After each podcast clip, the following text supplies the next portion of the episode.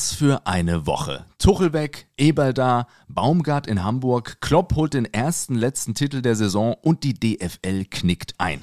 Wir haben ja nie Probleme, Themen zu finden, aber diese Woche wurden wir geradezu überschwemmt von spektakulären Meldungen aus der Fußballwelt. Und damit herzlich willkommen zum Stadionsprecher, dem Podcast über Kommunikation im Fußball. Schön, dass ihr mit dabei seid und schön, dass auch er wieder an meiner Seite ist. Hallo Jens. Hi Nils. So ist es. Es war und ist extrem viel los. Also lass uns gerne direkt reinstarten und zwar mit deinem Lieblingsthema der vergangenen Wochen. Ja, da haben wir uns ja vergangene Woche wirklich sehr intensiv mit der DFL und dem möglichen Investoreneinstieg befasst haben, müssen wir natürlich zunächst mal das Ende dieser spannenden Geschichte erzählen. Ja, ja. Und für uns ist es ein Happy End, würde ich sagen. Die Fans haben gesiegt, die Yay. Stimme des Volkes wurde erhört und der Deal ist vom Tisch. Ja.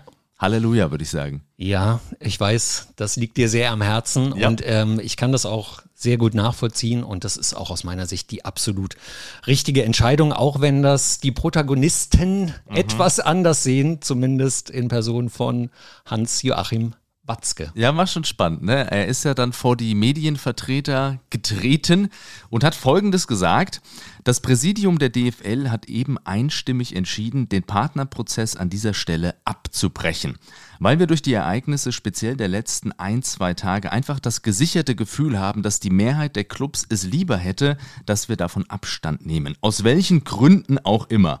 Das ist letztlich auch Demokratie, wenn man das Gefühl hat, dass die Mehrheit des Ligaverbandes nicht mehr dahinter steht.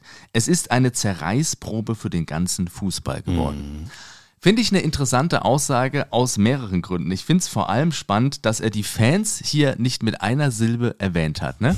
Also die Mehrheit der, Verbände, äh, der Clubs wäre jetzt dafür. Ja, ja. Die Fans haben da scheinbar nur eine untergeordnete Rolle gespielt. Ja. Er deutet es natürlich an mit dieser Zerreißprobe, aber das finde ich schon mal erstaunlich. Und auch wenn er sagt, die Clubs nehmen Abstand aus welchen Gründen auch immer. Mhm. Mhm. Also merkwürdig. Und man hat ihm auch wirklich angemerkt in seinem Statement, das er ja vor den Kameras gegeben hat, dass er da ganz anderer Meinung ist. Ja. Und äh, ich fand es auch interessant, dass er die ganze Zeit immer wieder von mir gesprochen hat. Also ich, Hans-Joachim Watzke, ich habe äh, mit vielen Vertretern der Vereine gesprochen. Ich habe dem Präsidium dann vorgeschlagen, dass wir diesen Prozess beenden. Ich gehe davon aus, dass das jetzt damit auch erledigt ist. Also mhm. er hat schon auch viel von seiner Person gesprochen und er war einfach komplett niedergeschlagen. Also man hat schon gemerkt, dass er da auch eine persönliche Niederlage einstecken musste. Ja, in der Tat. Und die Fans dagegen haben einen Sieg errungen, was sich sich zum Beispiel im Statement vom Fanverband Unsere Kurve auch gezeigt hat. Die mhm. haben nämlich mhm. gesagt, es wird deutlich, wie wichtig, wie kompetent und wie stark Fans und Mitglieder in den Vereinen sind. Wir wissen jetzt einmal mehr, wie wertvoll die 50 plus 1 Regel und die Beteiligung der Mitglieder ist. Und ein anderer Vertreter von unserer Kurve hat noch gesagt, ein guter Tag für Deutschlands Fußballfans. Mhm, mh. Kann man nicht widersprechen, würde ich sagen. Nee, das ist so. Jetzt ist natürlich die Frage, wie geht's weiter? Bei ja. diesem Thema. Wie geht's weiter mit dem Thema Investoren? Denn, das hat Watzke auch ganz klar gesagt, wir müssen ganz neu anfangen. Mhm. Also jetzt nicht, was diesen Investorendeal angeht, aber wir müssen ganz neu anfangen, trotzdem ja Gelder zu generieren, ja. weil das hat er auch nochmal deutlich gesagt in seinem Statement. Wir müssen etwas tun. Wir müssen die Vereine stärken. Wir müssen quasi die Bundesliga auch stärken. Und da ist natürlich sehr interessant, wie das jetzt weitergeht. Ja, ich meine, wir haben ja schon drüber gesprochen, dass es ja durchaus noch andere Möglichkeiten gäbe, als jetzt Private Equity Unternehmen reinzuholen. Ja, ja. Und ja. vielleicht wird ja darüber jetzt dann auch mal öffentlich diskutiert und vielleicht ja von vornherein mal mit den Fans. Mhm. Wäre ja mal was Neues. Das wäre wirklich mal was Neues. Ähm, Watzke hatte ja dann persönlich auch nochmal nachgelegt wir nehmen heute am Mittwoch auf, äh, gestern in einer Medienrunde mit internationalen Journalistinnen und Journalisten hat er dann nochmal gesagt, dass ähm, sich lediglich eine Minderheit der Anhänger mit ihren Protesten durchgesetzt habe. Die durchschnittlichen Fans hätten ja kein Problem mit einem Investor gehabt, aber sie haben es niemandem gesagt. Also er schiebt das dann quasi auf vielleicht 500 oder 800 Personen im Stadion, äh, im Stadion, die organisierten Fans. Sie hatten eine klare Position, keinen Investor. Und damit wird. Ist wird er nicht so da eine- wirklich ja. eigentlich fernab der Realität? Ja, also ich weiß nicht, ob er jetzt alle Fans befragt hat. Mhm. Äh, wahrscheinlich nicht. Haben wir auch nicht. Aber es gibt ja zumindest Umfragen, Genau. die nahelegen, dass es eben nicht nur eine Minderheit ist. Ja, ich hatte für die vergangene Woche schon eine Umfrage rausgesucht bei T-Online. Das haben wir dann aus Zeitgründen, haben wir das dann nicht mehr mit reingenommen. Aber das ist eine Umfrage, die jetzt quasi bis vergangene Woche Freit äh, Mittwoch gelaufen ist. Und da haben insgesamt 3700 Fans teilgenommen. Und 68 Prozent haben gesagt, ja, die Fanproteste in der Bundesliga und der zweiten Bundesliga sind angemessen. Also eine zwei Mittel, äh, zwei Drittel Mehrheit der Fans ist dafür, dass gegen diesen Investor protestiert wird. Da kann er doch nicht von einer kleinen Minderheit sprechen. Ich meine, gut, auch da kannst du natürlich sagen, das waren jetzt nur 4000 Leute, die da abgestimmt haben. Und wer stimmt ab? Das sind auch eher die Engagierten. Aber ich kann mich auch erinnern, dass es im Doppelpass mal eine ähnliche Umfrage gab und auch tatsächlich mit sehr ähnlichen Ergebnissen. Da waren es nämlich auch ungefähr zwei Drittel, Genau. die diese Fanproteste auch unterstützt Und haben. ich habe ähm, für die Recherche für die vergangene Folge auch nochmal eine Spiegel Online-Umfrage gehabt und da war es auch sehr ähnlich. Also da waren es, glaube ich, 65 Prozent, aber das ist schon eine starke Aussage, dass er sagt, ja, es waren ja immer nur diese paar Krachmacher in der Kurve. Naja, das, also eine Minderheit, äh, würde ich sagen, ist relativ gesichert, war es nicht nur, die sich da durchgesetzt hat. Und trotzdem, lieber Nils, ne, Prozess ist jetzt vorbei, Investoren gibt es nicht. Das hat Watzke ja auch nochmal ganz klar gesagt. Das ist jetzt für ihn abgeschlossen. Und trotzdem sind am Wochenende wieder Tennisbälle auf den grünen Ich Rasen erst geflogen. gefragt, was soll das denn jetzt, ne? Haben die was verpasst da Ja, irgendwie? genau. Also es war so, dass beim Sonntagsspiel zwischen Wolfsburg und Frankfurt im Deutsche Bank Park in Frankfurt plötzlich nach der Pause Tennisbälle und Flummis wieder auf den grünen Rasen geflogen sind. Und man muss ja dazu sagen, die Frankfurter Fans hatten sich bei dem DFL-Protest zurückgehalten. Eigentlich eine sehr, sehr starke und laute Fangemeinschaft, aber die haben diese Proteste zumindest nicht mit dieser Aktion unterstützt. Und jetzt haben sie am Wochenende Tennisbälle geschmissen. Und warum? Warum haben sie das gemacht? Ja, ja genau. Also Eintracht-Vorstand Philipp Reschke hat danach Stellung dazu bezogen und hat gesagt, die Spielunterbrechung bezog sich nicht auf den Investorendeal, sondern auf 50 plus 1 und Financial Fairplay. Den Fans geht es um externen Kapitalzufluss in den Fußball. Also wir reden da vor allem von Clubs wie Leipzig, Hoffenheim, Leverkusen oder eben auch Wolfsburg, die ja natürlich mit ihren Geldgebern etwas kritisch gesehen werden, Ja. vor allem eben in Frankfurt. Genau. Und man müsse das Thema jetzt aber auch nicht höher aufhängen, als es ist. Aber die Frage bleibt natürlich trotzdem. Wir haben ja in den vergangenen Wochen auch immer mal die Granden wie, so genau, wie Alfred Draxler oder auch Marcel Reif zitiert, die ja immer auch gewarnt haben, geben wir durch diese Entscheidung jetzt den Fans zu viel Macht? Werden die jetzt einfach mit den Mitteln, die ja offensichtlich bei diesem Investorendeal geholfen haben, werden die jetzt einfach gegen alles meckern, was ihnen im Fußball nicht passt? Eine Fehlentscheidung des Schiedsrichters, VAR, wie gesagt, die Retortenclubs, wie sie ja genannt werden.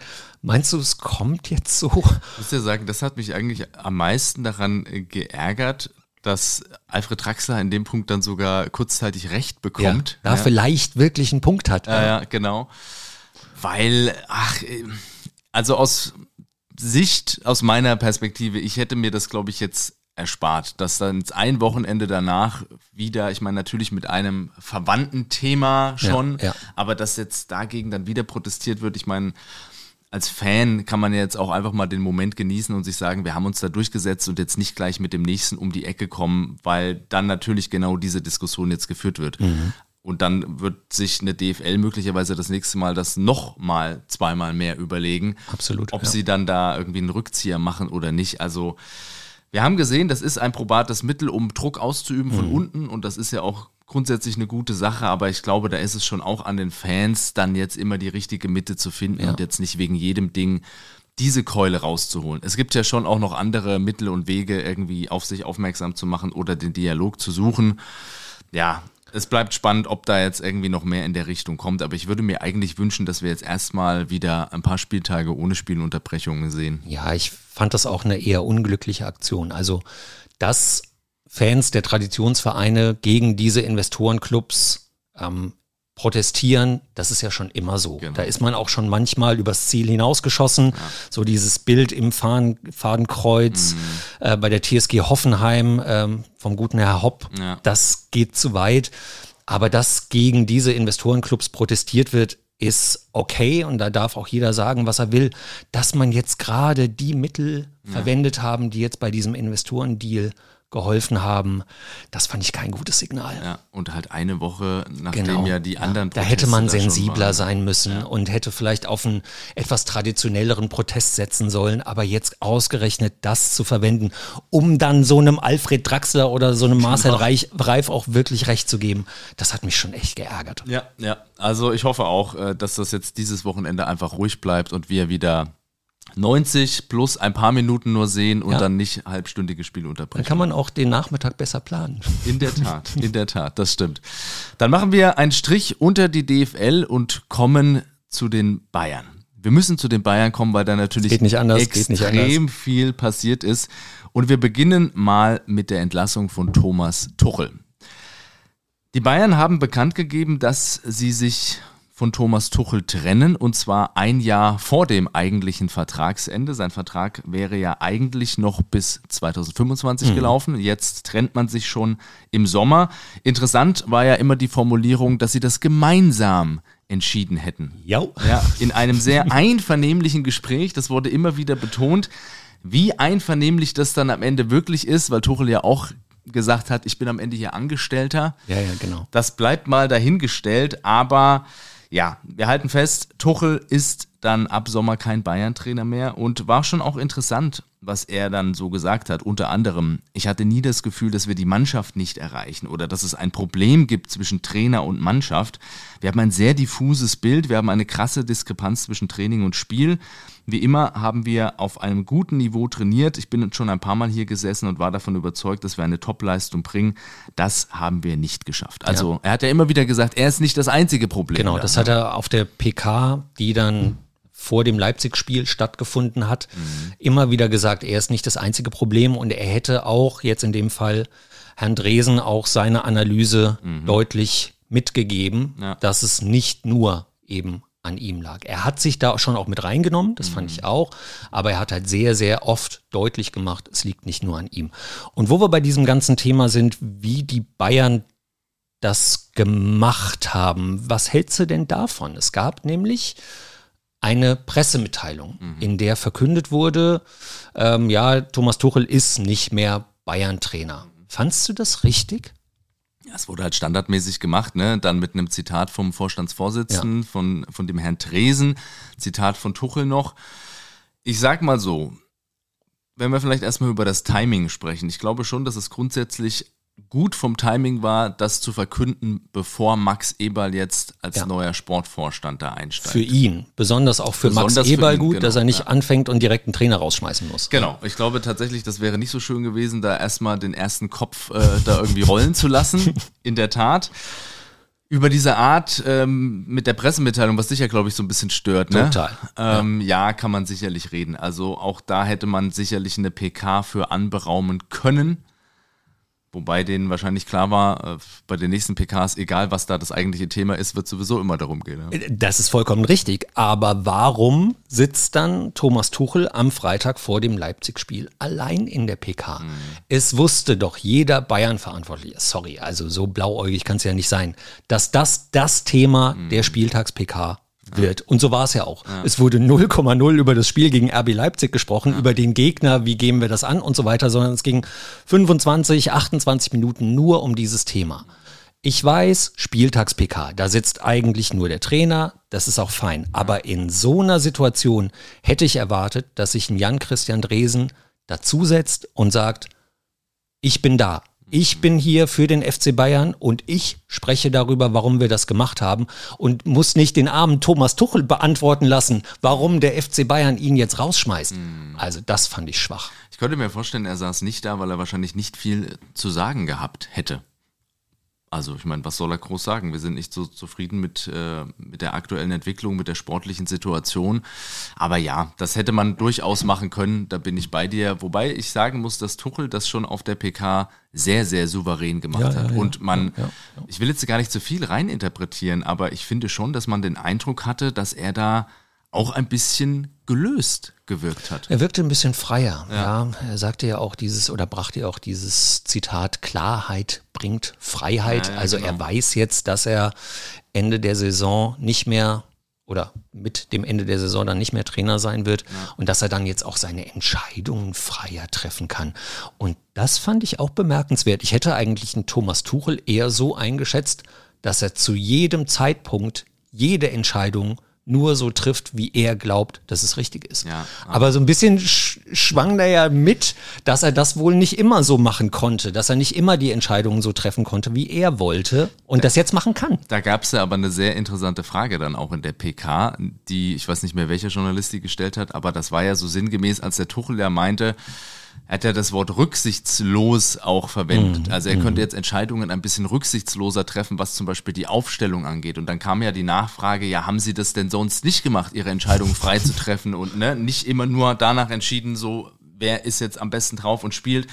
Und da Tuchel ja, da ist er tatsächlich dann das einzige Mal bei dieser PK so ein ganz kleines bisschen aus dem Sattel gegangen, hat er gesagt, äh, A, das wäre naive, eine naive Frage und dass es ja sogar ein bisschen heuchlerisch wäre, ja. diese Frage zu stellen. Und ich bin da total bei Tuchel, weil es ist doch genauso, wie er es auch gesagt hat. Wenn er den Thomas Müller nicht spielen lässt, gibt es doch sofort mediale Diskussion und damit auch Druck. Und das wird auch im Verein so sein, dass natürlich der ein oder andere, der da noch über ihm sitzt, ihm fragt, mhm. warum spielt der nicht? Warum spielt der jetzt? Ja.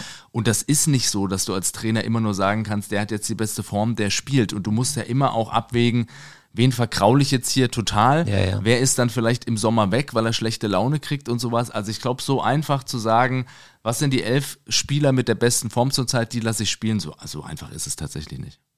Ich würde sagen, dass Thomas Tuchel mit seinem Status auch als Trainer, dass er das schon machen kann. Das erwartet man doch auch, wenn du zu, einem, zu einer Mannschaft wie zum FC Bayern kommst, dass du die spielen lässt, die am Ende dafür sorgen, dass ich mit einem Sieg nach Hause fahre. Wie oft haben wir das schon gesagt? Beim FC Bayern zählen nur Erfolge und da musst du doch als Trainer die Entscheidungen treffen, die dir ja den, den Sieg halt eben auch ermöglichen. Und das ist dann, wie er dann mit den Spielern umgeht, auch vorher und hinterher und intern, das ist dann nochmal eine ganz andere Sache. Da kommt er dann als Kommunikator, auch als Mensch ins Spiel. Mhm.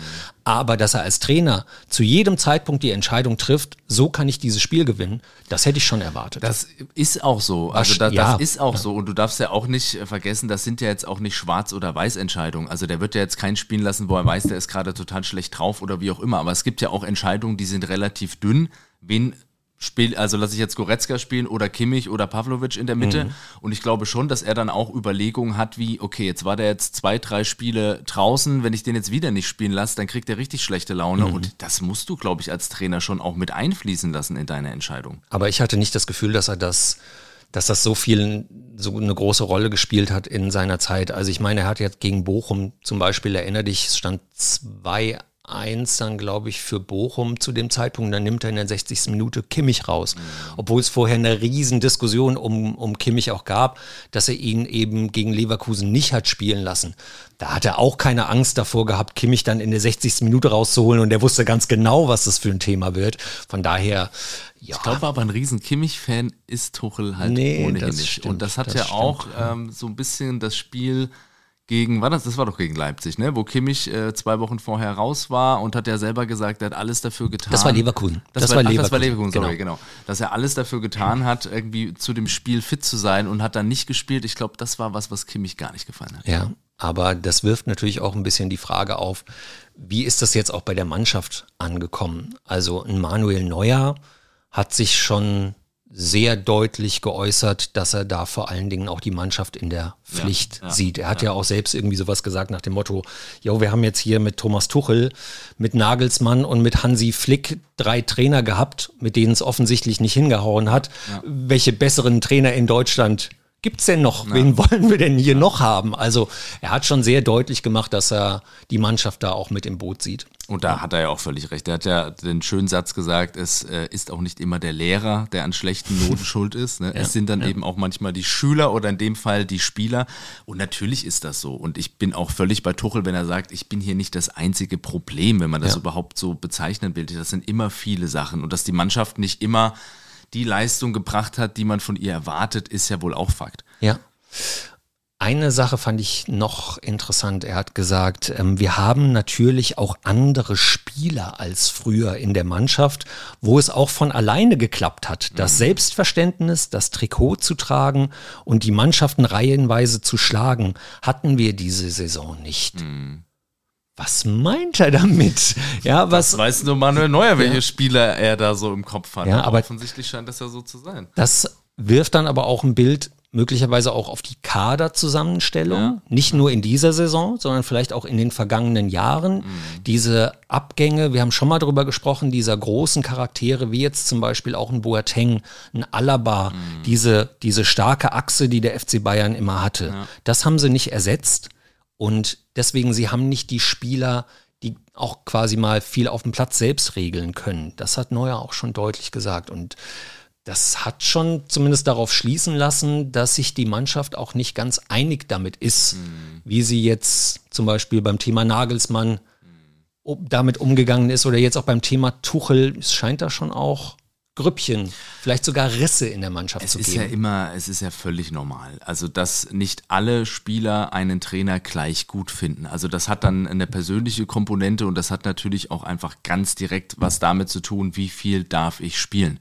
Ja, und Tuchel klar. hat ja jetzt selber gesagt, dass ein Alexander Pavlovic, dass ein Manuel Neuer, ein Min Jae Kim, ein Rafael Guerrero wahrscheinlich es nicht nur toll finden, dass er jetzt geht, ja. Und ja. interessant ist ja auch, welche Namen er dann in diesem Zusammenhang nicht nennt. Ja. Und er nennt eben Kimmich zum Beispiel keinen Kimmich, Goretzka keinen Goretzka, die sich äh, zum Beispiel ja nach der Nagelsmann-Entlassung sehr stark ja. gemacht haben für den Trainer. Und er hat auch keinen Thomas Müller genannt. Mhm. Und das finde ich auch nicht verwunderlich, wenn man sich die Spielzeiten von Thomas Müller anschaut.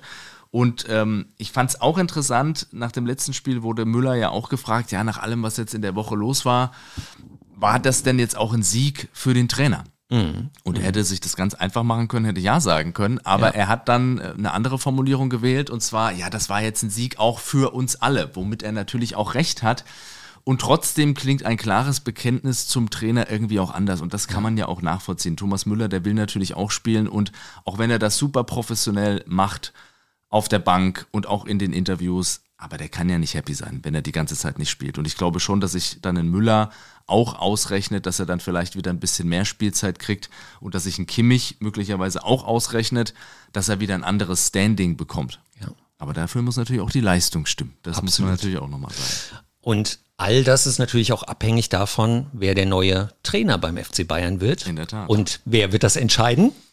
Ja, Max wird das, äh, Eberl wird das, wird das entscheiden. Ja, Natürlich ja. nicht alleine, ja. aber Max Eberl ist der neue starke Mann im Bayern-Vorstand. Er übernimmt jetzt den Vorstand Sport. Mhm.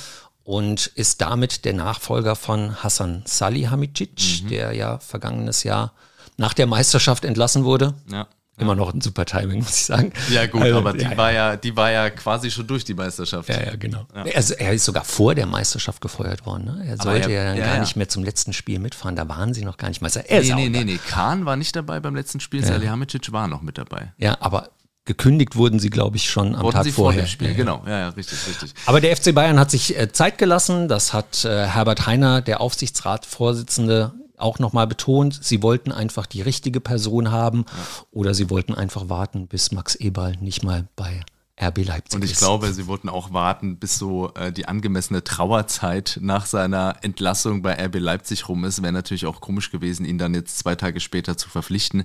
So ist jetzt schon wieder ein bisschen Gras über die Sache gewachsen und es war ja eigentlich immer klar, dass die Bayern Eberl wollen und dass Max Eberl auch unbedingt zu den Bayern mhm. möchte. Er hat da eine lange Vergangenheit, hat dort angefangen Fußball zu spielen, wurde dort auch zum Profi, auch wenn er, glaube ich, nur ein Spiel bei den Profis gemacht hat.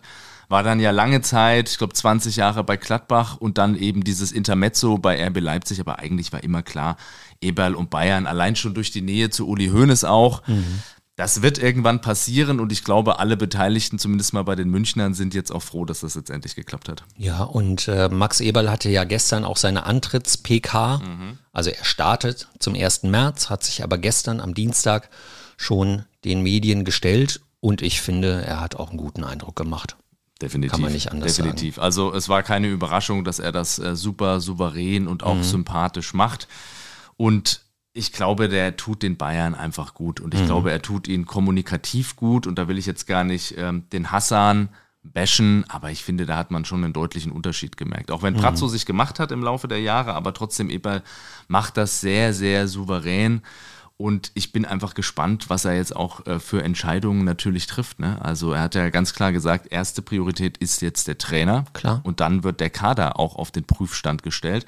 Auch da ganz interessant, er wurde dann unter anderem nach Kimmich eben auch gefragt und zu Kimmich sagte er dann, Kimmich ist Nationalspieler, hat einen unglaublichen Weg gemacht, er hat Mentalität und Qualität. Und dann sagt er aber, natürlich schauen wir uns alle Spieler an. Ich freue mich, die Jungs kennenzulernen und Gespräche zu führen. Also heißt so viel wie auch ein Kimmich, der ja immer als Fixpunkt oder als ganz, ganz wichtiger Baustein in dieser Bayern-Mannschaft verkauft wurde. Mhm. Selbst er ist jetzt nicht mehr unumstritten und auch bei ihm wird man sich die Frage stellen, hilft er uns wirklich, hilft er uns da in der Mitte oder sollte er nicht dann doch langfristig wieder rechts außen spielen, wo mhm. ihn ja auch Nagelsmann hinstellt? Das fand ich interessant. Und übrigens hat Eberl in diesem Zusammenhang noch einen schönen Satz gesagt, der von uns hätte sein können, Jens. Fußball ist Kommunikation. Oh, danke, Max. Ja, ja den übernehmen wir. Ja. ja. den, den, den nehmen wir jetzt. Ja, ich glaube, die Frage ist natürlich auch gerade, wenn wir noch mal eine Minute bei Kimmich bleiben, sein Vertrag läuft 2025 aus. Ja. Das heißt, du musst natürlich jetzt auch die Entscheidung treffen, was mache ich? Also gehe ich in die Gespräche rein, was sie definitiv machen werden, kann ich mir mhm. zumindest vorstellen. Aber dann kommt es ja auch ein bisschen drauf an, was Kimmich will. Mhm. Will er mehr Geld? Was ja jetzt wohl auch das Thema bei Alfonso Davis ist. Mhm. Alfonso Davis will 13 Millionen Euro im Jahr verdienen beim FC Bayern. Die Bayern haben schon gesagt, huha, mhm. könnte eventuell ein bisschen knapp werden. So ja. viel sehen wir da eigentlich nicht. Auch gerade, weil bei Alfonso Davis in den vergangenen zwei, drei Jahren die Leistung ein bisschen stagniert. Er war ja mhm. einer der Shootingstars bei der Champions League 2020, als ja. die Bayern das Ding geholt haben. Ja. Und über Kimmich kann man natürlich auch was Ähnliches sagen. Auch mhm. bei ihm stagnieren die Leistungen in den vergangenen ein, zwei, drei Jahren. Ja. Vielleicht auch ein bisschen fremdverschuldet, also eben dass ein Tuchel nicht so ihn gestärkt hat, wie er das hätte, vielleicht hätte machen können. Ja. Auch so die Misserfolge in der Nationalmannschaft haben jetzt auch nicht unbedingt dazu beigetragen, dass Kimmich jetzt mit breiter Brust jeden Morgen beim FC Bayern aufschlägt. Mhm. Aber er ist nicht mehr der Fixpunkt. Und was mache ich jetzt? Mhm. Verlängere ich mit so einem Spieler? Ich glaube, er ist 27, 28, doch, doch, irgendwie ja. sowas. Also das heißt, dem könntest du auch gut nochmal drei, vier, fünf Jahre Vertrag geben, mhm. aber eben nur, wenn du an ihn glaubst. Ja. Ich glaube, das ist echt äh, tricky bei Kimmich. Ich halte wirklich viel von Kimmich und ich mag auch seine Mentality, aber ja, man muss leider ganz objektiv festhalten, dass er jetzt nicht seine besten Leistungen gebracht mhm. hat in den letzten Monaten. Aber ich bin bei dir. Ich glaube, das hat schon auch viel mit seinem Standing zu tun, was einfach so ein bisschen angekratzt wurde, mhm. unter anderem eben durch diese ganze Holding Six-Debatte. Also das hat ja. ihm auf jeden Fall nicht geholfen. Aber mich würde es doch schon eher wundern, wenn die Bayern ihn jetzt verkaufen im Sommer. Also ja. das sehe ich eigentlich nicht so. Ich glaube auch nicht, dass sie das tun, aber du musst ja halt ähm, jetzt jeden Spieler auch ganz genau anschauen. Und du musst natürlich jetzt auch die Gespräche führen, genauso wie er das gesagt hat. Woran liegt das eben, ja. dass Kimmich im Moment nicht die Rolle spielt? Liegt das an Thomas Tuchel? Das gibt's ja auch einfach, dass Trainer mal nicht mit Spielern können und ja. dass das nicht zusammenpasst fair enough, ne? Ist so, ist äh, Spitzensport und von daher, das kann immer mal passieren. Aber woran liegt das? Und diese Gespräche wird er jetzt führen. Er hat äh, sehr häufig betont, dass er mit dem aktuellen Sportdirektor Christoph Freund auf Augenhöhe mhm. zusammenarbeiten wird mhm. ähm, und dass er auch gut findet, dass Christoph Freund eben schon, ich glaube, im September reingekommen ist, also mhm. eben auch schon ein halbes Jahr Vorsprung hat. Ja. Er hat auch ähm, erste Gespräche zum Beispiel mit Alfonso Davis oder sowas auch schon geführt. Also mhm. das hat er öfter betont, dass er jetzt auch mit Christoph Freund sehr nah zusammenrücken will und dass es auch einfach genug Aufgaben für zwei Personen gibt. Dass er ja. sich gar nicht als den Alleinherrscher dort sieht, als den Heilsbringer, ja, als den er, äh, als der er jetzt öfter mal auch genannt wird. sondern dass er schon auch sieht, wir haben genug Aufgaben auch für mehrere Personen und da wird es sehr spannend sein, wie sie jetzt die Aufgaben angehen. An der Stelle nur eine Kleinigkeit, da siehst du auch, dass er ein Kommunikationsprofi ist. Er hat die Frage gestellt bekommen mhm. auf dieser PK, ob seine Anstellung jetzt einer Entmachtung von Christoph Freund gleichkommt. Und das ja. Witzige war, er wollte eigentlich schon ansetzen und wollte sagen, also das mit der, es war klar, dass er Entmachtung sagen ja, wollte, mhm. hat es dann aber nicht gesagt und hat dann anders äh, wieder angefangen, hat gesagt, Christoph und ich werden auf Augenhöhe die sportlichen Dinge vorantreiben. Das ist eine ganz wichtige Kommunikationsregel für alle, die mal ein Interview führen müssen. Wenn man schon einen so negativen Begriff in der Frage bekommt, dass man den eben nicht einfach wiederholt, ohne drüber nachzudenken mhm. und eben nicht nochmal dieses Wort Entmachtung sagt. Das ist genauso, wenn du sagst, ihr Unternehmen steckt ja in der Krise und dann sagst du, ja, die Krise, die ist aber bla bla bla so. Ja, ja. Und damit bist du offiziell als Unternehmen in der Krise. Ne? Ja. Also er hat das sehr gut gemacht, wobei er dann leider, leider ganz am Ende dieser langen Antwort, die er gegeben hat, dann doch nochmal gesagt hat. Deswegen ist da Entmachtung überhaupt nicht. Für mich ist das Augenhöhe. Schade. Bis ja, dahin, ja. war es perfekt. Ja. Bis dahin war es perfekt. Aber da merkt man auch die Erfahrung, die er einfach hat. Und das ist auch das, was natürlich einem, einem, einem Hassan äh, Salihamidzic abgegangen ist. Eberl hat halt einfach diese 15 Jahre schon in vorderster Front Erfahrung. Er hat ja früher im Nachwuchs bei, bei Gladbach gearbeitet, war jetzt aber 15 Jahre an vorderster Front und hat quasi ja zu jedem Spieltag immer wieder Interviews geführt und so weiter, hat mhm. sich immer wieder erklärt und das kann er einfach verdammt gut. Ja. Er brauchte so ein, zwei Fragen, bis er reingekommen ist, aber dann hat er einen sehr, sehr geordneten und sauberen Vortrag hier ja. geliefert. Von daher da haben die Bayern jetzt, glaube ich, wirklich die Person, die ihnen in den vergangenen Monaten, wenn nicht sogar Jahren gefehlt hat. Ja. Ich glaube, dass er schon in der Lage ist, mittelfristig einen Uli Hoeneß und einen Karl-Heinz Rummenigge da auch wirklich vergessen zu lassen. Und ich glaube, eben weil er so ein Profi ist, sind da auch die wenigsten Aussagen aus dem Affekt raus, sondern er überlegt sich schon ganz gut, was er sagt. Und deswegen finde ich es auch spannend, welche zwei Dinge er Richtung Thomas Tuchel, also mhm. den jetzt scheidenden Trainer, gesagt hat. Da wurde nämlich erstmal die Frage gestellt, ob er das jetzt für die richtige Entscheidung hält, dass Thomas Tuchel entlassen wird. Und er sagt dazu, es ist eine offene, transparente Entscheidung. Der Club ist seit Wochen in dieser Situation. Der Club hat sich dazu entschieden. Es geht nicht um Max Eberl, nicht um Jan-Christian Tresen, nicht um Herbert Heiner, nicht um Thomas Tuchel, sondern um Bayern München. Ich war nicht involviert, ist klar. Mhm. Das ist auch nicht meine Aufgabe. Für mich fühlt es sich außenstehend richtig an. Mhm. Und das fand ich schon interessant, dass er sagt, er findet es richtig, weil er hätte sich ja durchaus auch auf eine etwas andere Formulierung zurückziehen können. Er hätte ja auch sagen können, in Anbetracht der aktuellen sportlichen Situation ist es eine nachvollziehbare Entscheidung. Ja. Aber mit dem, es fühlt sich richtig an, er hat auch an anderer Stelle gesagt, eine gute Entscheidung, wertet er das natürlich und wertet damit natürlich ein kleines bisschen auch Thomas Tuchel ab. Ja. Vielleicht wollte er damit auch nur einfach die Tür zumachen. Ja, ja Weil stell dir mal vor, es läuft so, wie es ja laufen kann. Acht Punkte Vorsprung hat Bayer Leverkusen auf die Bayern. Naja, das kann ja noch hinhauen. Ich glaube, wir haben noch elf, zwölf Spiele. Also von daher ist noch möglich, dass die Bayern da zumindest noch mal ranrücken. Und dann weißt du nicht, wie es in, in Leverkusen läuft, ob das dich dann doch mal in die Köpfe kriecht. Pep Guardiola hat mal gesagt, ähm, man gewinnt halt quasi die Meisterschaft erst in den letzten zwei, drei Spielen. Mhm. Er wurde jetzt auch auf Xabi Alonso angesprochen und da hat er auch gesagt, der macht einen super Job, aber jetzt geht es darum, ja. weil jetzt kannst du die Meisterschaft auch verlieren. Ja, ja. Bis zu diesem Zeitpunkt kann man die Meisterschaft gewinnen, ja. aber ab jetzt können sie die eben auch verlieren. Und das ist natürlich absolut richtig. Von daher, das hat er ja auch öfter gesagt, er schreibt die Meisterschaft noch nicht ab. Dass die Bayern, wenn sie ein bisschen Glück in der Champions League Auslosung haben, also natürlich müssen sie erstmal an Lazio vorbei, okay, mhm. das mal gesetzt. Mhm. Und du gehst vielleicht Man City oder Real im Viertelfinale und Halbfinale aus dem Weg.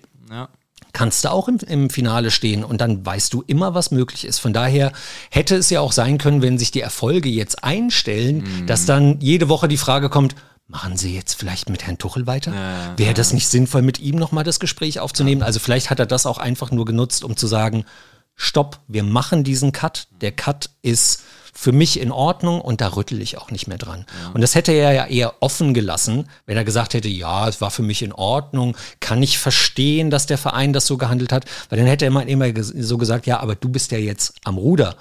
du kannst ja jetzt vielleicht nochmal anders entscheiden. Und damit naja, hat er das also ich finde, abgeschlossen. Ich, ich finde, mit, mit, so einer Formulierung wie dem nachvollziehbar macht er trotzdem die Tür nicht weit auf und am Ende hätte man immer sagen können, das ist jetzt so entschieden und trotzdem war es ja keine gute Saison aus dem Pokal raus und auch die Spielweise Klar. ist nicht so mega toll gewesen. Ne? Und apropos wegen Spielweise, weil du gerade sagst, es ist noch nicht durch mit Leverkusen, zumindest sieht man ja in den letzten Spielen, dass das nicht immer Glanz und Gloria war mhm. und dass sie schon auch hier und da ein bisschen Glück hatten, wie sie die Spiele dann doch noch oft auch am Ende gewonnen haben. Und ja, in der Tat, es ist noch nicht der Deckel drauf, aber ich halte es immer noch so wie letzte Woche für relativ unwahrscheinlich, dass die Leverkusener sich da wirklich noch abfangen lassen.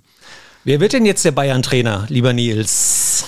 Christian Streich wahrscheinlich nicht. Das war jetzt das Allerjüngste, was ja äh, kolportiert wurde medial. Also wir haben ja über Christian Streich und sein ausführliches Interview da neulich gesprochen und ich glaube, der wird sich das auf jeden Fall nicht antun, Christian Streich. Ne? Der bleibt da mal schön in Freiburg und damit macht er auch alles richtig.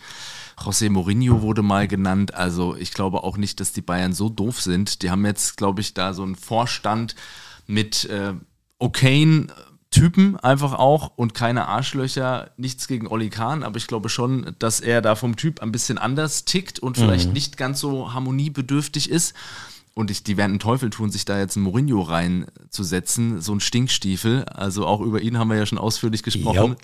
Und ich bin kein Fan. Ne? Also ich, ich, glaube nicht, dass die das machen werden. Uh, aus Int kommunikativer Sicht, sorry Nils, aus ja, kommunikativer ja, Sicht wäre das natürlich ein Brüller. Ja. Stell dir mal vor, die Medien du würden sich Mourinho freuen, da. Ja. und auch wir würden uns freuen über. Ich würde mich als Bayern-Fan tatsächlich nicht freuen, weil eigentlich klar. vorhersehbar wäre, wie das dann laufen würde. Das kann dann irgendwie auch nur unschön enden. Mhm. Auch Hansi Flick wurde ja dann jetzt noch tatsächlich diskutiert, der ja keinen Verein zurzeit hat. Ja. Aber da wird ja immer gesagt, dass Uli Hoeneß äh, noch nicht so ganz überwunden hat, wie Hansi Flick damals gegangen ist. Der hat das ja, glaube ich, erst in Medien kundgetan, dass er gehen möchte und dann eigentlich Uli Hoeneß und Co. gesagt. Das kam nicht so gut an, trotz der vielen Erfolge, die man da hat.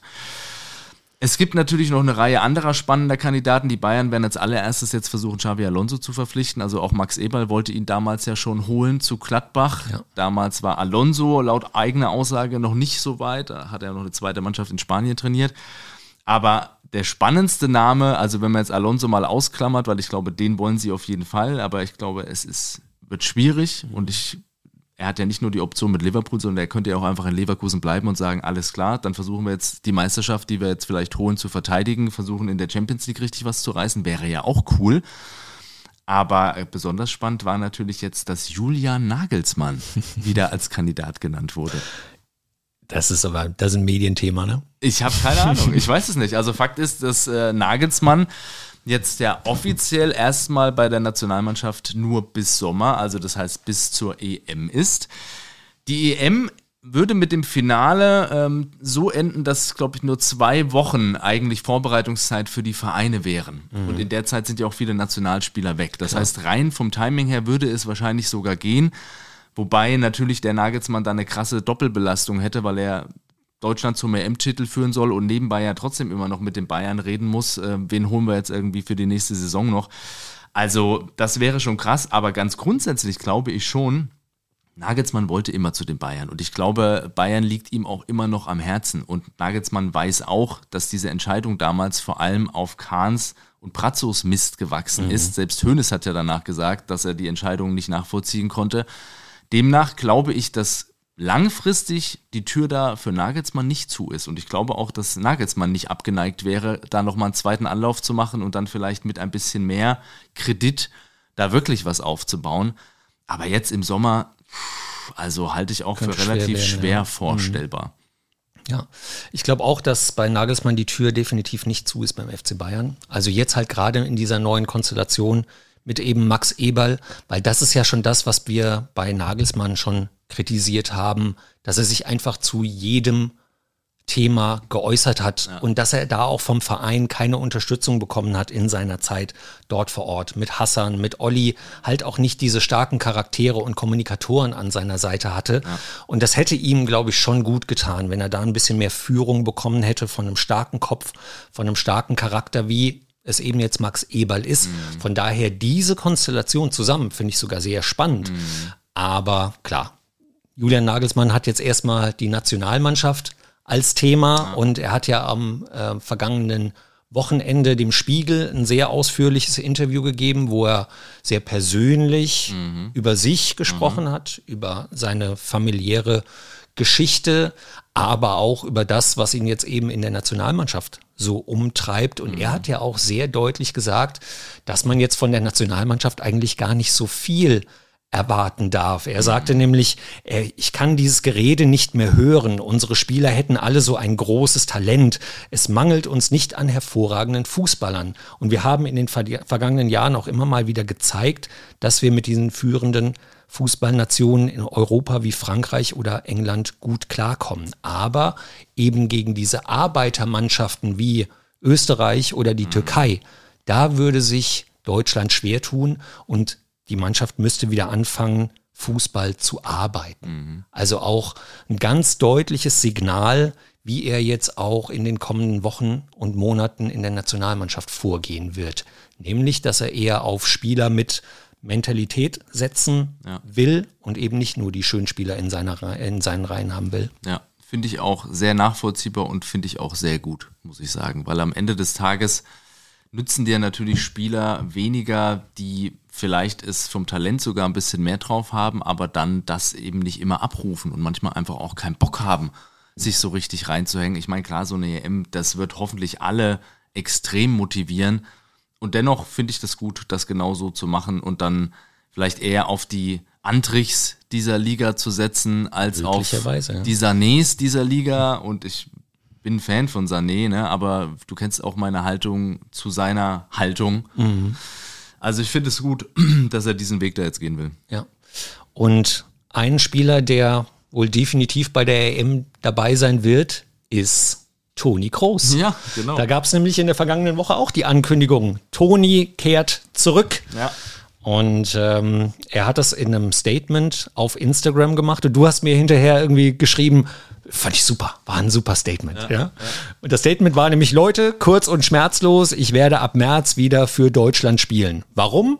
Weil ich vom Bundestrainer gefragt wurde, Bock drauf habe und sicher bin, dass mit der, dass mit der Mannschaft bei der EM viel möglich ist, als die meisten, viel mehr möglich ist, als die meisten gerade glauben. Ja.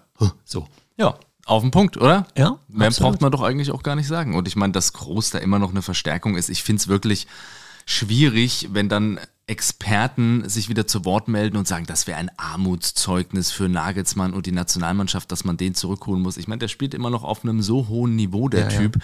Und der hat so viel Erfahrung mittlerweile, dass der da auf jeden Fall gut was lenken kann im Mittelfeld. Pff, steht doch außer Frage. Ja, das ist auch so. Und ich meine, er hat ja auch diesen Umbruch bei Real Madrid, den es dort ja schon auch seit einigen Jahren gibt, auch mitgemanagt. Ja mit Carlo Ancelotti und Carlo hat auch immer wieder Toni Kroos zur Seite genommen, hat mit ihm gesprochen. Sie haben quasi um ihn herum diese jungen Wilden wie Kamavinga oder auch Chouameni mhm. eingebaut und Toni ist immer noch ein Fixpunkt. Ja. Und wie die Mannschaft spielt, ist sie auf jeden Fall auch einer der Favoriten jetzt auf den Champions League Titel. Warum sollte man so einen Spieler nicht mit reinholen, wenn das zusammenpasst? Mhm. Aber bevor wir jetzt drüber sprechen, wie das reinpasst und wie auch Toni in diese Mannschaft passt, wie hat dir das denn gefallen, dass Toni Kroos diese Ankündigung gemacht hat? Mich hat es zumindest verwundert, dass es jetzt nicht über den DFB oder über Julian Nagelsmann kam, sondern von Toni Kroos selbst. Ich könnte mir vorstellen, auch das ist dann wieder eine Art der Wertschätzung, dass der Spieler das verkünden darf und das jetzt nicht von offizieller Seite kommt. Also mhm. Also mich hat das jetzt nicht gestört und ich finde, das so kurz und schmerzlos, wie er es ja selber angekündigt hat, zu machen, finde ich cool. Also mhm. finde ich echt cool und spricht für mich auch nichts dagegen. Ich meine, klar hätte man das jetzt auch auf offiziellem Wege machen können, aber warum? Zeigt aber auch, welche Stellung Toni Kroos ja. im Nationalteam rund um die EM auch einnehmen ja. wird. Also wenn du so einen Toni Kroos zurückholst, er sagt quasi, ich komme zurück, weil ich Bock habe und weil ich hier mit dem, mit dem Nationaltrainer ein paar gute Gespräche geführt habe, dann ist ja eigentlich auch klar, dass ein Toni Kroos bei der EM gesetzt ist. Ich denke auch. Auf der Bank wird er nicht viel sitzen. Nee. Und das, ja, das muss, muss Nagelsmann ja auch machen und er holt ihn ja deswegen zurück, weil er diese Qualität hat. bleibt natürlich die Frage, was das dann im Mittelfeld für Auswirkungen hat. Mhm. Und es ist ja nicht so, dass wir nicht auch ein paar Optionen da schon hätten im defensiven Mittelfeld. Ja, ne? ja also Nagelsmann hat in dem Spiegel-Interview auch deutlich gemacht, dass er Kimmich auf jeden Fall rechts sieht ja. und auch rechts gesehen hätte, ja. wenn Groß nicht zurückgekommen wäre. Also von daher, Kimmich ist auf die rechte Seite gerutscht. Mhm. So Nils, hau doch mal raus. was wäre denn Jetzt spontan gesagt, deine elf. Gehen wir mal davon aus, alle kommen zurück, die wir so in Deutschland haben. Es, sind, es ist niemand verletzt, sondern Stand jetzt, alle sind fit.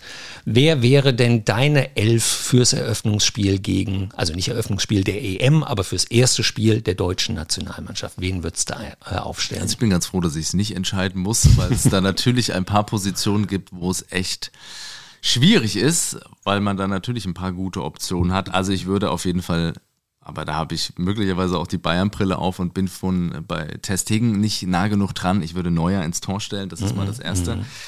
Und dann hinten eine Viererkette, weil sich die einfach bewährt hat. So Kimmich hinten rechts haben wir schon gesagt, da wird er auch fest eingeplant sein. Für mich die besten Innenverteidiger aktuell Tar und Rüdiger. Ja, absolut. Und äh, links ist jetzt schon so die Frage, wie man da hinstellt. Ich bin immer noch ein Fan von, von Gosens. Also mhm. ich mag einfach auch diese Power und Gosens ist für mich auch so ein Mentalitätsspieler, ja. über was wir gerade gesprochen haben. Und der bringt da einfach Schwung auch auf der linken Seite. Also den könnte ich mir ganz gut vorstellen. Mhm. Hat auch jetzt sich wieder gefangen bei Union Berlin. Ja. Hat auch, glaube ich, am Wochenende getroffen. Also ist mhm. auch ein mhm. Spieler, der nach vorne natürlich auch einiges reinbringt. Ja. Genau. Warte mal, bevor ich jetzt äh, fertig durchgehe, komm, dann machen wir doch mal deine, deine Abwehr. Würde das ähnlich aussehen? Oder würdest du Neuer auch ins Tor stellen? Ich, ja, ich würde Stand jetzt Neuer ins Tor stellen. Das hat aber auch was damit zu tun, dass, ja, ich habe ja gesagt, okay, wenn alle fit wären, aber Ter Stegen ist im Moment verletzt. Mhm. Hättest du mich das im November gefragt, hätte ich wahrscheinlich Ter Stegen gesagt. Mhm. Weil da war noch nicht klar, wie Neuer zurückkommt ja, aus seiner Verletzung. Ja. Und da hätte ich gesagt, jetzt ist die Chance von Ter Stegen. Jetzt hat sich ausgerechnet gerechnet, Ter Stegen dann im Winter verletzt, fällt glaube ich auch immer noch aus. Mhm. Manuel Neuer macht super, ja. perfekte Paraden, immer wieder jetzt auch äh, im Spiel gegen RB Leipzig hat er sie ja eigentlich noch im Spiel gehalten. Mhm. Von daher, ja, Neuer ist für mich gesetzt. Kimmich ist allein deshalb gesetzt, weil der Bundestrainer gesagt hat, der spielt da. Ja. Und äh, ja, Tar, absolute Ausnahmesaison bei, bei Leverkusen, Rüdiger bei äh, Real Madrid, Stammkraft gesetzt, spielt in einem Top-Team. Ich würde links als Alternative zu Gosens zumindest mal David Raum ins Rennen werfen. Der macht auch ja. guten Eindruck bei RB Leipzig, könnte man sich auch vorstellen. Fände ich jetzt, würde ich auch nicht als Qualitätsverlust empfinden. Könnte genau. ich mir auch gut vorstellen. So, und dann kommen wir natürlich zum defensiven Mittelfeld. So groß haben wir schon gesagt. Ja. Der wird da auf jeden Fall spielen. Und da haben wir natürlich jetzt ein paar gute Alternativen. Also, wir hätten ja noch im Pott auf jeden Fall Goretzka. Wir hätten Antrich, auf den ich echt große Stücke halte mhm. da noch. Und auch Pascal Groß hat ja seine Sache gut gemacht, neben Günduan. Und Gündogan muss eigentlich spielen, denn er ist der Kapitän. Genau. Nagelsmann hat ihn ja als Kapitän belassen. Er wurde ja von, äh, von Flick berufen als Kapitän und Nagelsmann hat gesagt, er bleibt mein Kapitän. Es ist halt jetzt so ein bisschen die Frage, spielt Gündogan dann irgendwie eher den defensiveren Part oder mhm. er spielt ein bisschen weiter vorne? Also in meiner Top 11 würde ich jetzt einfach mal Gündogan neben Groß stellen, mhm. auf die mhm. eher defensivere Variante, was aber vor allem den Hintergrund hat, dass ich davor gerne Sané, Wirtz und Musiala sehen würde. Ja, ja, also die drei ja. da vorne, die könnten schon richtig wirbeln. Das fände ich halt irgendwie schon ganz geil. Ja. Ich würde einem Toni Kroos nochmal so einen Arbeiter zur Seite stellen, mhm. weil ich finde jetzt auch gerade, also ich würde Andrich spielen lassen. Mhm. Der spielt eine super Saison bei Leverkusen, hat auch ein bisschen davon profitiert, dass Palacios, der ja mit Chaka die Doppelsechs bei, bei Leverkusen gebildet hat, im Moment äh, ausgefallen ist. Und er macht das super und ich finde auch dieses Zusammenspiel zwischen einem spielstarken Gestalter ja. wie einem Chaka ja. und diesem Kämpfer nebendran, Andrich, funktioniert sehr gut. Ja. Und da könnte ich mir einfach groß in der Chaka-Rolle gut vorstellen. Mhm. Andrich, Andrich als Arbeiter nebendran. Funktioniert für mich gut. Und Hätte ich auch keine Einwände. Also ich, ich finde auch, Andrich macht das super. Also könnte ich mir, könnte ich mir genauso gut vorstellen. Aber weil eben Gündogan für mich als Kapitän natürlich auch gesetzt sein müsste, mhm. muss halt vorne einer raus. Und nach aktuellem Stand würde ich sogar Musiala rauslassen. Ich finde, er hat schon eine Formdelle bei den mhm. Bayern. Ja, er hat ein starkes Tor gegen Bochum geschossen und hat auch die ein oder andere gute Situation jetzt gegen Leipzig gehabt. aber ich würde Sané spielen lassen über rechts, würde Gündogan so als Zehner, mhm. Achter, Zehner und würde Wirtz über die linke Seite ein bisschen kommen lassen. Was er ja auch in Leverkusen spielt, da zieht er ja auch eher von links ein bisschen in die Mitte. Ja. Und dann hätte man nämlich so diese starke Achse im Team aus einem Verein auch. Du hättest sie mal nicht vom FC Bayern, ja. aber du hättest quasi Tar im Mittelfeld dann Andrich und vorne dran Wirtz. Ja. Und hättest halt drei Leute, die sich einfach aus der aus dem, aus dem Club so gut kennen, auch dass so eine Achse Idee. gebildet ja, wird. und ich meine, mit Musiala, da kann man nicht widersprechen und da wird sicherlich dann auch die Form bis zur EM entscheiden mit darüber, wer dann am Ende spielt. Und ich glaube auch, Musiala muss sich ein bisschen wieder mehr fangen. Es ist halt, immer bei Musiala, wenn der am Ball ist, man sieht natürlich, was er drauf hat, wie er da teilweise durchgeht, aber er geht halt auch oft kopflos irgendwie auf eine Abwehrreihe zu und mhm. verheddert sich dann halt bei drei, vier Spielern und da fehlt ihm einfach noch oft, habe ich so das Gefühl, die Ruhe und auch die Übersicht, ja. um dann eben zu entscheiden, gehe ich wirklich in jedes Tripling oder spiele ich den Ball lieber ab und das ist dann manchmal eben noch ein bisschen zu verspielt, genau. gefühlt, fehlt ihm da die Reife einfach hier und da. Ja, ich finde, da trifft er noch zu oft die falsche Entscheidung. Ja. Wann gehe ich ins Dribbling, wann spiele ich ab, wann schieße ich? Und das ist, ähm, da ist ihm Florian Wirtz aus meiner Sicht ja. eine Nasenlänge voraus. Ist, und vorne im Sturm, ja, also Füllkrug hat so eine starke Quote in der Nationalmannschaft und mit den Spielern um ihn rum könnte ich mir das gut vorstellen. Wenn du eher einen spielstarken Stürmer brauchst, würde ich auf Kai Harvard setzen, mhm. der im mhm. Moment bei Arsenal auch in dieser Rolle spielt, mhm. weil Gabriel Jesus verletzt ist ja. und da auch äh, einen super Eindruck macht. Also Harvards hat sich definitiv auch wieder gefangen. Der ist auch möglicherweise dann eine Alternative für Sané, Gündogan oder Wirt sogar. Mhm. Aber ich würde vorne erstmal mit Füllkrug starten, gerade gegen so eine robuste Abwehr, wie es die mhm. Schotten ja auch haben. Ich würde aber nochmal Dennis Undaff da gerne ins Spiel ja, bringen, weil ja. ich finde, Undaff macht das bei Stuttgart schon auch extrem gut und er hat viele, viele Tore jetzt auch in der Bundesliga schon geschossen und das ist einfach auch wieder einer, den ich, ich will das jetzt gar nicht sagen, dass das bei den anderen Optionen nicht so wäre, bei ne, vor allem bei einem Füllkrug nicht, aber Undav, den mag ich auch wegen seiner Art und wegen seiner mhm. Mentality. Und ich glaube, mhm. das wäre auch einer, der würde so brennen und der würde so rennen auch für diese Mannschaft. Den könnte ich mir da schon auch ganz gut ja. vorstellen. Und ich mag Undav auch. Er hat am Wochenende, er ist, glaube ich, verletzt, hat irgendwie einen Muskelfaserriss, hat aber am Wochenende dann trotzdem ein Interview gegeben und vorm Spiel wurde er gefragt, und was ist denn jetzt hier mit euch Stuttgartern? Wollt ihr jetzt endlich mal sagen, dass ihr international spielen wollt in der kommenden Saison? Hat er gesagt, ja oh, ich habe auch keinen Bock mehr hier um den heißen Brei immer rumzureden. Klar, wir wollen international ja. spielen. Also auch einer, der mal ein Ziel ausgibt, der ja, auch vorangeht mit Leistung. Und äh, ich glaube auch, dass es ein guter Charakter ist, den du da mitnimmst. Ob er jetzt für mich direkt in die erste Elf gehört, weiß ich nicht. Da hast du natürlich schon mit Füllkrug äh, einen, der das jetzt seit ja, zwei Jahren dann auch macht. Ja der auch eine gute Quote hat, der auch ein gutes Zusammenspiel mit denen da vorne haben kann. Aber so ein Undaf noch dabei zu haben, weil, das hat er bei Stuttgart ja auch bewiesen, dass er gut von der Bank kommen kann. Ja, Als ja. Girassi am Anfang so genetzt Stimmt. hat und er kaum gespielt hat, ist ja. er trotzdem reingekommen, hat oftmals noch eine Bude gemacht. Von daher so einen mit dabei zu haben, finde ich richtig. Ich würde mhm. ihn aber wahrscheinlich nicht direkt aufstellen. Oh, ich bin wirklich sehr, sehr gespannt.